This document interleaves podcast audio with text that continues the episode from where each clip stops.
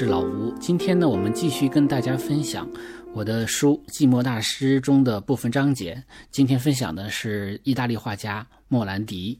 呃，这期节目呢，我把它命名为“冷冷自在，淡淡真味”。我想呢，说到艺术呢，很多人第一想到的是意大利这个国家，而说到意大利的艺术和艺术家呢，大家首先想到的是一个关键词，就是华丽。华丽首先是阵容华丽，大师云集，群星璀璨，是吧？大家都知道乔托呀、波提切利呀、达芬奇、米开朗基罗，啊，拉斐尔，呃，乔瓦尼·贝利尼、曼泰尼亚、卡尔帕乔、提香、韦罗内塞、丁托列托、波隆奇诺、卡拉奇、卡拉瓦乔、贝尼尼、提埃波罗、卡达卡达莱托，啊，是不是都是这些大师的名字？大师云集，对吧？是这种感觉。华丽也是一种风格啊，风格华丽。古罗马艺术的这种壮丽恢宏和理想化，然后湿壁画的优雅丰富和绮丽匠心，文艺复兴佛罗伦萨的逼真再现和人性光芒，啊，还有威尼斯画派的雍容绚丽与活色生香，啊，矫饰主义的肤白深长和浮夸扭曲，巴洛克艺术的炫动激情与华美装饰，啊，等等等等。所以想到意大利艺术，一定会想到华丽。但就是这样一个华丽丽的艺术国度呢，出现了一个很不华丽的、违背华丽艺术传统的逆子。这个画家呢，拒绝一切亮闪闪的造型复杂的物品，基本上只画灰蒙蒙的这种瓶瓶罐罐啊。他就是乔治·莫兰迪，他对意大利传统艺术进行了一次彻头彻尾的断舍离。乔治·莫兰迪呢，是一八九零年生于博洛尼亚，一九六四年去世。他十七岁的时候进入博洛尼亚的美术学院学画，啊，我们都知道这个博洛尼亚有很悠久的人文艺术传统。博洛尼亚大学呢，是号称欧洲大学之母，是这个欧洲最古老的大学。而这个博洛尼亚美术学院啊，则是由巴洛克大师卡拉奇三兄弟创办，是欧洲最古老的美术学院。是学院派艺术的一个源头。莫兰迪大学的时候呢，父母相继去世。当时啊，他虽然仍是这个少年，却不得不担负起家庭的担子。毕竟呢，他还有三个妹妹需要养大。不知道是天性使然，还是人生的阅历造就的，或者说两个原因都有吧。他一辈子都是深居简出，清心寡欲，似乎对亲密关系恐惧啊，甚至厌恶。他一生都没有谈过恋爱，也没有结婚。也没有性向方面的传闻，绝大多数的时间呢是跟着同样一生未婚的三个妹妹生活在方达查街三十六号，这就是博洛尼亚的一个地方啊。这确实不太像热衷于撩妹的这个意大利男人，对吧？我们都知道这个意意大利男人是很喜欢搭讪女性的，所以他有一个外号叫做僧侣画家。那么这既是源于他苦行僧修行般的生活。也是因为我们当代人所说的这种性冷淡式的艺术风格，当然说他是苦行僧呢，是别人的视角，他本人呢，可可能是乐在其中的。大学毕业后，莫兰迪成为一名小学的美术老师，而且一干就是十五年。我猜测呢，会不会是因为多年的小学美术教学的经历啊，让他对于简单纯粹的东西有着更为深刻的认识啊？因为经常教小朋友们学画画，是吧？他一开始总是学画一些简单的东西，那是不是这种常年的教学让他有了这样的一种感悟呢？四十岁的时候，他以石刻铜版画教师的身份重返博洛尼亚美术学院啊，去教这个铜石刻铜版画。他在学校其实是教技术的啊，不是教艺术的，教你怎么做铜版画。因此啊，他对于绘画艺术的探索。有点像一个人的长征，他的画和他的人同样是简朴素淡。他常住在博洛尼亚，大隐隐于市，很少旅行，偶尔在意大利国内走走，去趟相邻的大区，也就是相当于中国的邻省吧。当然，就是意大利的所谓的这个大区也是很小的啊，不能跟中国的省来比。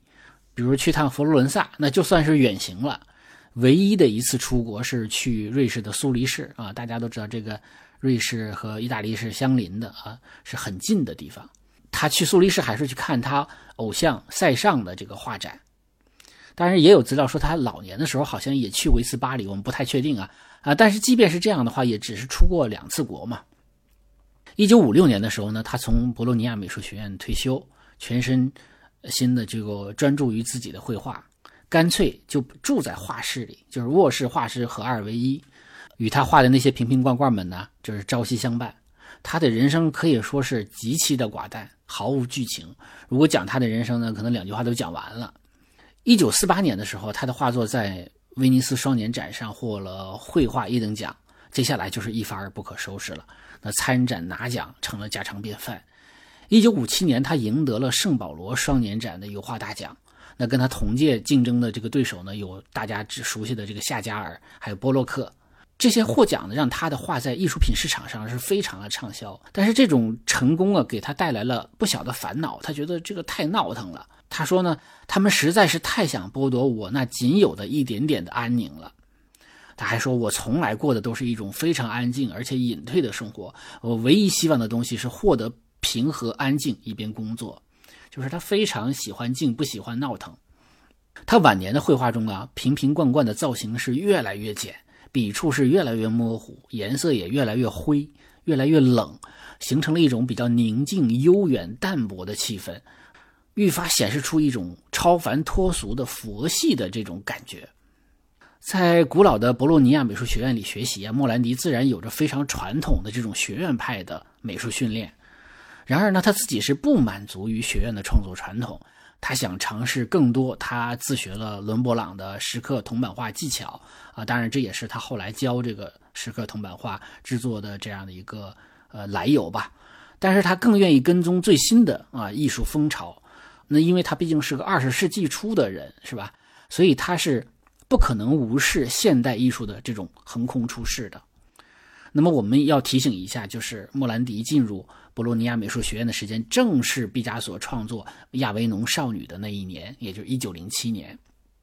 基于对于现代艺术的喜爱，莫兰迪深深的喜欢上了塞尚。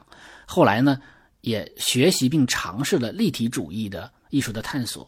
啊，我们也会提供这样的他的这个类似于立体主义的画。他甚至还受到过野兽派画家安德烈·德兰的影响，啊，就是野兽派画家德兰。那么这确实有点怪，而且这个野兽派是以浓烈鲜艳的饱和色彩而著称的，而莫兰迪后来呢，则是把颜色的饱和度降到了最低，所以很难把它跟野兽派联系在一起啊。但只是他之前确确实实是受到过野兽派的这个影响。他最终走向了与野兽派完全相反的道路。我想呢，正是因为他曾经接近过野兽派，对色彩进行过深入的思考，才会有了他自己独到的色彩理解和实践吧。所以，我想，好的学习并不是复制，而是理解啊和超越。当时呢，各种现代风格的艺术风起云涌啊。一九一七年，卡洛卡拉和契里科组成了所谓的形而上画派。那么特点就是把真实。与非真实犹如缠绵的梦境融合在一起啊，正如他的名字叫做形而上画派一样，追求一种哲学化的思索。那么这些呃画呢，是受到了叔本华、尼采以及弗洛伊德的学术的影响，开启了对于直觉、幻觉、潜意识的视觉呈现。那当然也开启了超现实主义的先河。莫兰迪加入过他们这样的一个画派。我们在莫兰迪的早期作品中呢，也能看到非常类似于契里科的。这种形而上的画作，但是并不多，因为很快啊，这个莫兰迪也不再形而上了，他离开了现代艺术的这种时髦形式，离开了先锋艺术的这种奇奇怪怪，那么回到了传统意义上的静物，回到了具象啊，他不是画抽象的东西，那画具象的东西，他也并没有回归保守的学院艺术，而是在冥冥之中接过了塞尚的静物画的衣钵，开始了大半生的探索。我琢磨着呀，如果给莫兰迪找一个反义词的话，那就应该是毕加索。两个人的绘画风格和人生际遇啊，几乎是站在了彼此的对立面上。毕加索是立体主义的创始人之一啊，极尽标新立异、浮夸喧嚣、天马行空，玩弄名利场与鼓掌啊，艺术风格是一变再变，一生都是故事，对吧？他是一个纵欲系的啊，这个顽童，毕加索。莫兰迪呢，却是一个兼具古典与现代、极尽低调含蓄、无欲无求、探求艺术真谛与斗士，一辈子只画瓶瓶罐罐、人生平淡无奇的一个禁欲系的老僧莫兰迪。而这两个完全不同的画家，追根溯源，却都来自于塞尚。写到这里，我们就。不得不再次感慨塞尚的伟大，他一个人就开启了大半个现代艺术。受到他的影响的流派或者画家太多了，沿着塞尚开启的现代道路，那么后世的艺术家完全可以走出不同的，甚至相反的支线来，而且呢，他们也都到达了各自的彼岸，成就了各自的艺术风格。说到抽象艺术啊，我们能立刻想到的是。康定斯基、蒙德里安，因为他们呢不再画具体的物，就是不再画什么，也就是不再画真实的自然物象，而莫兰迪不是，莫兰迪是画了什么的，就是画那些所谓的瓶瓶罐罐、杯子、盒子，所以几乎不会有人把莫兰迪归为抽象艺术。但是我们如果用这个本质来理解的话，那么。莫兰迪的画本质就是抽象艺术，瓶罐杯盒只是他借用的形，因为他们是生活物品中最接近几何的物体。那么这是符合伽利略关于自然之书的理论。伽利略曾经说过啊，说自然之书是用数学语言写的，它的符号是三角形、圆形和其他几何图形啊。当然这也符合塞尚的说法，塞尚说要用圆柱体、圆锥体和球体来表现自然。但莫兰迪并不着力于呈现这些瓶罐杯盒的真实感，他要探索的是形体与形体之间的位置关系、形体与空间的关系，以及对于色彩情绪的探索。所以他的画本质上就是一个个看起来很像是瓶罐杯盒的色块。他说：“没有什么比真实更抽象。”我们看到了一个。与毕加索们完全不同的另一种现代艺术，它看起来一点都不现代，甚至还有点古典啊。我们比如我们把它叫做静物，对吧？但是它拥有了完全意义上的现代精神内核。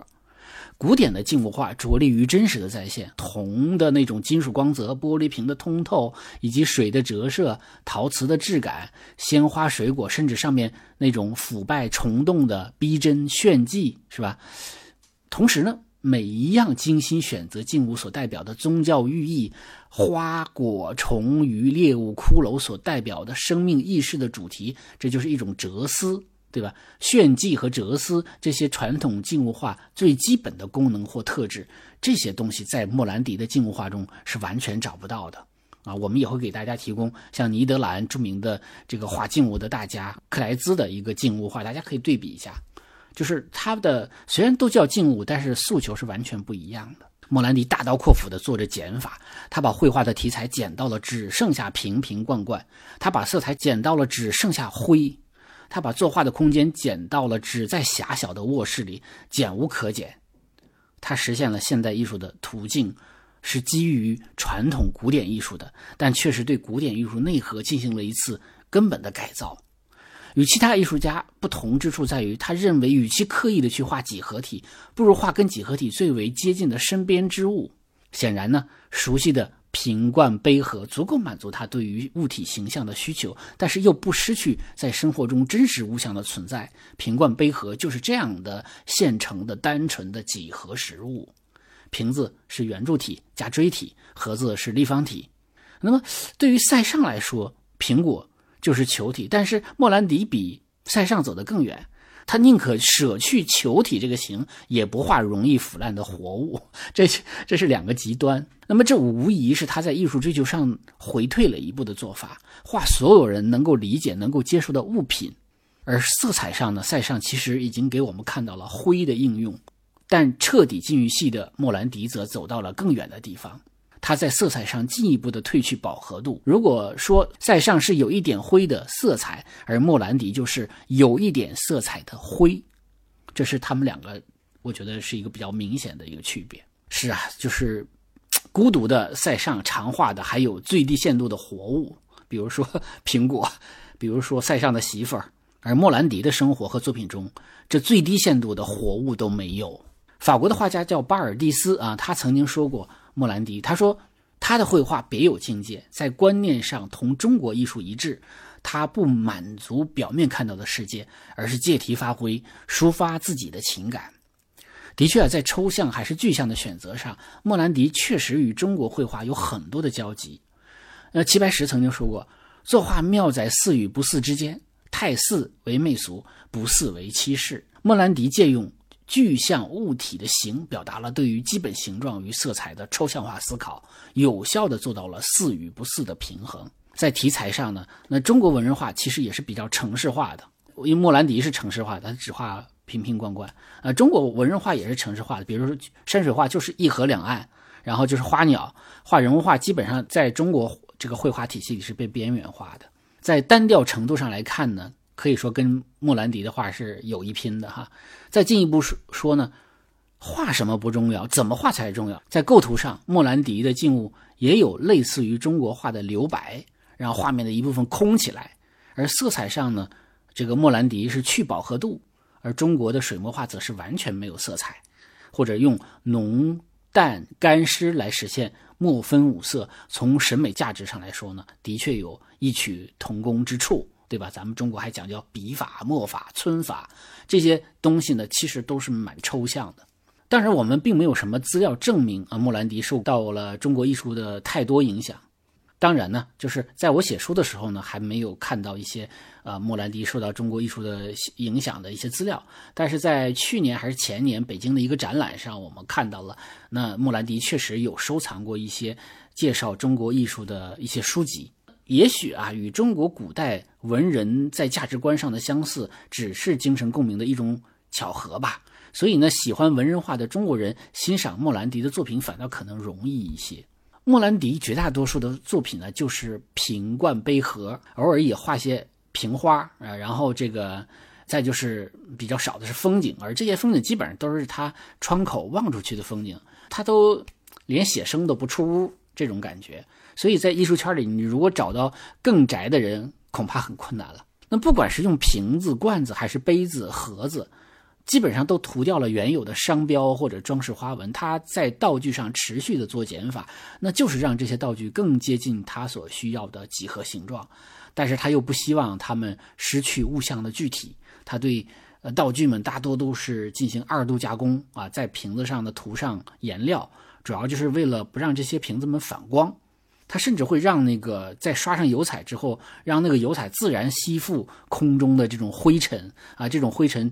落在那个油上边，时间长了，不就形成了一种有底色的这种灰嘛？而且极沉的这种瓶体也自然就不会反光了。那有的时候他会将瓶身与瓶颈啊涂成不同的颜色，用于绘画中的搭配和对比。他在盒子上涂上颜料，则主要就是为了画这个画面中所需要的这种方形物体。涂颜料是他加工道具的加法，但本质上却是消解道具复杂性的减法。呃，构图上呢，莫兰迪多采用均衡的十字构图，物品都是放在画面的中间，四边留白。有时候物体靠前，减少了画面底部的空间；有时候呢，也会将这种瓶罐组合置于画面的一侧。但是因为用色比较柔和，画面也不会显得失衡，反倒更像是总体均衡之下的一种活泼。莫兰迪非常重视比例关系。啊，被画物体的体积、物体与物体之间的距离，以及前后左右的留白，都是平衡比较稳定的。莫兰迪花心思最多的是物体与物体的关系，包括色彩的这种对比和呼应，包括我们可以说是高矮胖瘦的这种组合，包括如何排布它们的空间位置，如何相互应和形成变化，而且又同时这个浑然一体。这几乎是莫兰迪最在乎的一个事儿了啊，所以这也是莫兰迪静物画最重要的看点之一。说到这儿，又是要提的一点，就是莫兰迪的画最好是一次要看很多啊，这样的话形成一个对比。如果单独看一幅莫兰迪的画的话，你可能不知道他在干嘛，不太理解他为什么要这么做。但如果一次看到很多的话，就很容易理解了。当然，莫兰迪的最大贡献还不只是他这一系列的绘画，而是基于他。这个绘画作品总结出来的色彩色彩系统，这个色彩系统被称为莫兰迪色，啊，也有人叫它高级灰，啊，现在莫兰迪色呢已经被广泛的、系统的应用于产品的设计领域。莫兰迪这个名字在中国为大众所知呢，其实是源于宫斗戏《延禧攻略》啊，因为那里边呢用了这个莫兰迪色来进行调色，加了这么一个滤镜，这样的一部这个大众通俗的狗血宫廷剧中，却看到了难得的一个优雅。所以莫兰迪配色在视觉上抵消了啊这种。宫廷剧的浮夸，它反倒起到了一种平衡的效果。有人说，它对于灰色系的使用呢，有可能受到这个所在的博洛尼亚的影响。这个城市有很多古老的建筑和街巷，在这些老旧砖石和这个墙垣之间呢，是时间褪去了他们曾有的鲜活色彩，而浸淫在这个城市中一辈子的莫兰迪，就是从身边获取了对色彩的。理解和认知。那么我们说莫兰迪色为何会具有一种高级感呢？一般来说呢，纯色表现强烈，充满活力，带有直率明快的开放感，刺激视觉，更具有戏剧性。当然了，活力如果表现过多，就会显得很低俗。民间艺术就喜欢用纯度很高的颜色。我们熟悉的梵高啊、马蒂斯啊代表的野兽派都比较喜欢用纯色，画面就很生猛，很有感染力。而在纯色中加入灰色之后，变会变成所谓的浊色，混浊的浊。这个纯色的开放性会消失，表现出一种封闭、隐秘和紧凑的感觉。莫兰迪的色彩就属于这种浅浊色，它能够表现细腻的优雅。没了开放性，自然就没了热闹。也就有了安静和雅致，那么营造出一种内敛、含蓄、深邃、沉稳和成熟的气氛。有见过他本人画画的人说，说他画一幅画的时候，最开始都会涂上一些色彩，然后在上面呢用一层颜料覆盖上去，让里边的颜色呢微微的透出来，形成一种由内而外的感觉。塞尚曾经说过，说一个人没有画出灰颜色，他就永远成不了一个画家。而莫兰迪呢，则把这种灰画到了一个极致。构图上它是简洁均衡，用色上呢是优雅素淡，题材上是质朴日常。莫兰迪的绘画呢，像是一件穿旧了的褪色纯棉衣服，柔软、宽松、透气、亲肤。它不是那些仪式或者晚宴等场合上穿着的华美的礼服，也不是职场谈判等场合穿着的商务制服。但在居家休闲时刻，你大多数时间应该穿着的就是这种。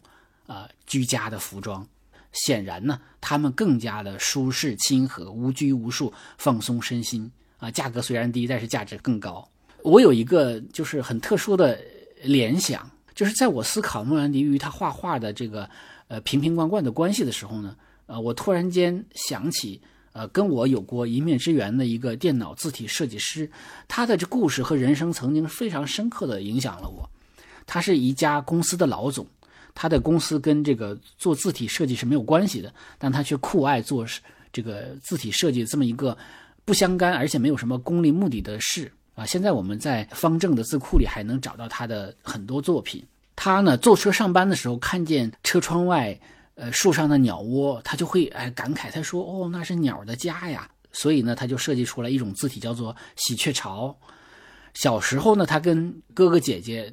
因为都穿白衬衫嘛，这白衬衫都一样子，然后他的姑姑就在他他们这些孩子的衣服上，用线绣出他们的名字以做区分，所以就会用有那用针绣出来的字，所以他回忆起这种童年往事，他又设计出了一种类似于针绣的字体。但是这位老师跟我说，他说他生活中其实没什么朋友，他的朋友就是那些电脑字，他每天三四点钟起床，打开电脑开始设计字，他觉得。他就是跟这些字在对话交流，他觉得他懂他那些字，那些字也懂他，所以呢，我的这种我跟这个字体设计师的这样的一个一面之缘呢，就让我想到了莫兰迪，所以我猜测，而且相信，在莫兰迪的眼中，这些长久相伴的一只只瓶子早已经成了他的朋友，那么这几十年一直跟这些瓶瓶子罐子们对话交流。我不太清楚莫兰迪是不是社恐哈，社交恐惧，但是他至少是个厌恶社交的。对他来说，与人交往远不如与这些瓶瓶罐罐打交道更为真实、更为可靠。在翻看莫兰迪画册的过程中，我突然间跳出了一个想法，觉得就是那些一个个的瓶瓶罐罐们，特别像一堆人的大合影。啊。这个念头有时候也吓了我自己一跳。我再看他的画，我觉得你就觉得那些瓶罐杯盒都成了一个个具体的有个性的人啊，有的高，有的矮，有的胖，有的瘦，有的白，有的不白，是吧？前排的、后排的，站着的、坐着的，啊，垂手而立的，或者左拥右揽的，对吧？他们虽然各有形状，但色彩上彼此相融。那么，作为莫兰迪的老朋友，他们挤在一起，伸着脖子，略带拘谨的看着。这个画家给他们拍了几十年合影的这个照相师傅一样的莫兰迪，当然这是我的联想了哈，啊，我并不确定这个瓶瓶罐罐们朝夕相处处的这个莫兰迪有没有在心里把他们拟人化。但是如果我们作为观众啊或者看画的人用拟人的角度来看，会觉得特别有意思，而且会觉得还挺萌的，完全不枯燥，对吧？你你真的你你去看他的那些瓶瓶罐罐们，你突然间会觉得很不枯燥，很有意思。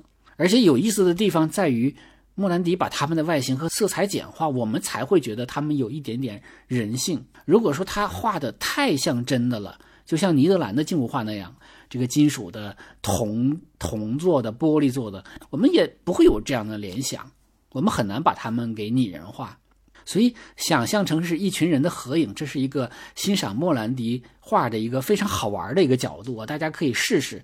这个当然，这不符合嗯那个传统艺术史上的某些说法，这只是我的一个呃用感性的角度去提出的一个方法，就是大家可以作为一个欣赏的呃路线。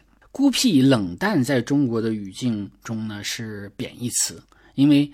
我们看重的，我们的文化看重人的社会性，而贬低人的个体性。一旦有人不合群儿呢，便会被视为异类。而实际上，孤独与自在是一个硬币的两面。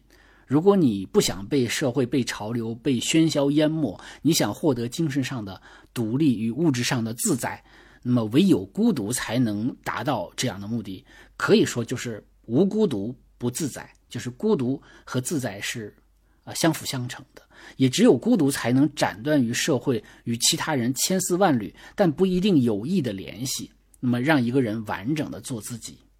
当然，孤独也不一定是刻意为之、呃后天选择的。很多人呢，他的孤独是天性使然，这也就给了他们一个获得自在的机会啊。所以，有的时候我们说，孤独是一种特殊的天分。冷淡虽然失了人与人的温度，但也由此剥离了不必要的羁绊和纠缠。不再有情绪上的激荡，让观察和思考得以纯化，才有可能触及更为深刻的本质。莫兰迪的冷淡，一方面是他的行为啊，几十年如一日的对着一堆瓶瓶罐罐进行审视、思索、绘画实践；另一方面呢，是他性格的冷淡，在作品中呈现出来的安静、啊素简、单纯，具有现代审美意识，但又避免了现代艺术上的这种狗血和浮夸。所以呢，正是冷淡成就了莫兰迪，所以我觉得他的冷是自在，他的淡是真味。好，今天我们的分享就到这里。